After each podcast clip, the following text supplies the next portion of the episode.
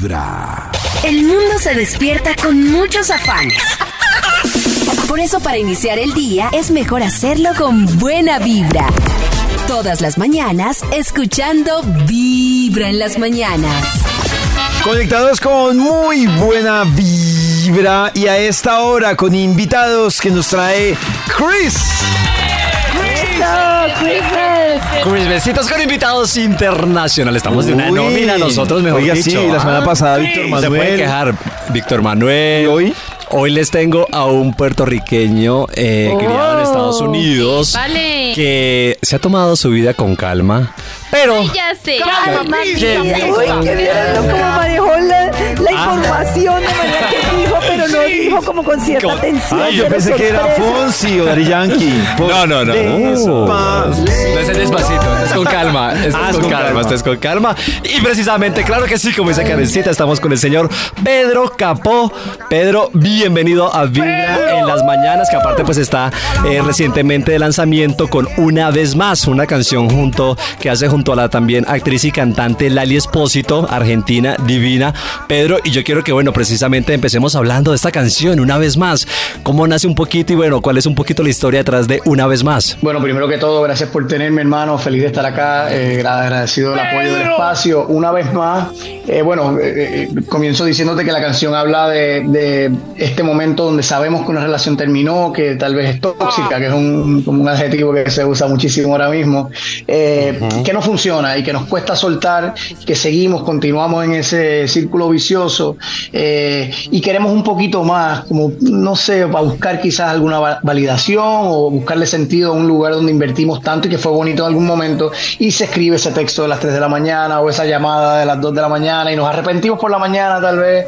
Eh, y de eso va la canción, es una realidad que, que- que he vivido y que me, me pareció bonito eh, documentar. La canción sí se escribe de una, sin intención, no estábamos buscando escribir una canción dueto, eh, fue la dinámica que se dio eh, estando en casa aquí en un asadito al lado del estudio eh, con Diego Contento y Ale Zavala. Y empezamos a jugar, Diego saca la guitarra, empezamos a tararear algo sin intención de, de ir a por algo específico. Sí.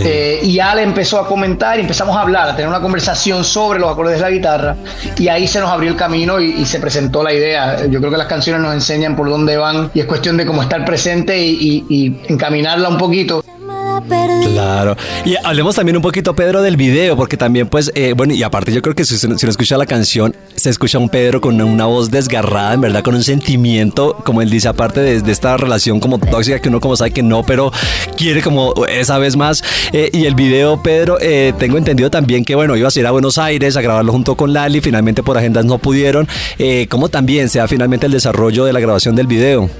Sí, bueno, pues primero lo, lo desgarrado de la interpretación fue que grabamos eso aquí y luego de un asado y bastantes copas eh, a las tantas de la mañana y muchas de esas voces, eso, eso se quedó ahí plasmado y carga Salió la natural. emoción eh, tal cual. Y Lali pues lo entendió completamente y, y contribuyó desde, desde ese, el mejor vestido que se le podía poner a la canción. El video, como bien dice, se supone que yo fuese a Buenos Aires a, a grabar junto a Lali, a, a filmar junto a Lali, eh, pero las causalidades de la vida no me permiten ir allá porque tenía otro compromiso de trabajo que surge que no podía eh, dejar.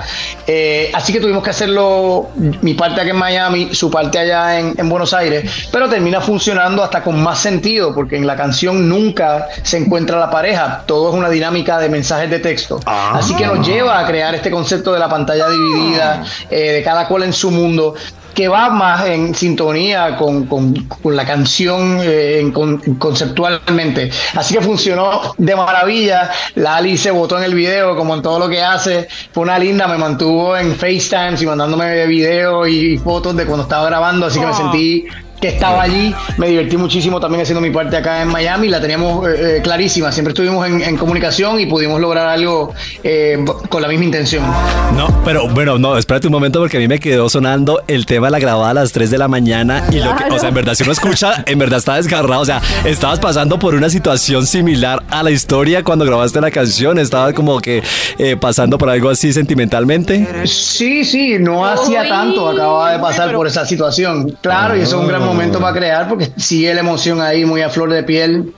Eh, y mis colegas eh, Diego y Ale estaban en esa frecuencia. Fue un proceso que creamos muy lindo dentro de una burbuja de tiempo donde se crea todo el disco de la neta eh, que nace también una vez más. Así que ya sabíamos por dónde iba el camino y yo emocionalmente estaba eh, pero listo, listo para zumbarla. Es que en verdad se siente el desgarre y el sentimiento que le pone a esa canción. Y ahorita también, como tú lo dices, el álbum La Neta, del que forma parte esta canción, eh, Pedro, hablemos un poquito también, porque yo creo que es un, es un álbum muy puro, muy como muy que desnudas tu alma, tu corazón, los sentimientos. Eh, como también hace un poquito la creación de este álbum La Neta. Claro, sí, sí, sí. Esta situación entre, entre tantas que, abarca la neta, eh, hablo de, introspección a la muerte, con un poco de humor y buscándole la, la, vuelta bonita y positiva de que la muerte nos invita a vivir en realidad.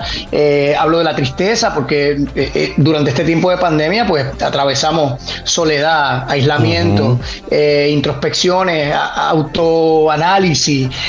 y pues la música, el proceso de la neta se vuelve como una especie de catarsis para mí, donde hablo desde cosas hermosas que, pasaron en mi vida hasta procesos difíciles, que al final del día de eso se trata la vida y es mi, mi experiencia con esto, siempre buscando cómo eh, eh, hacer resonancia eh, y recordarlos que todos pasamos por lo mismo de una manera u otra y eso como que aliviana un poquito la mochila. Claro, y precisamente eso, después de que haces catarsis con este álbum, con la creación de este álbum, eh, ¿cómo está Pedro hoy en día? ¿Cómo está ese corazoncito? ¿Está, ¿Cómo le está vibrando ese corazón a Pedro Capoy? Bien, bien, contento hermano, en paz, eh, disfrutando de mi soledad, disfrutando de mis hijos, disfrutando de mi oh. salud, de mi trabajo.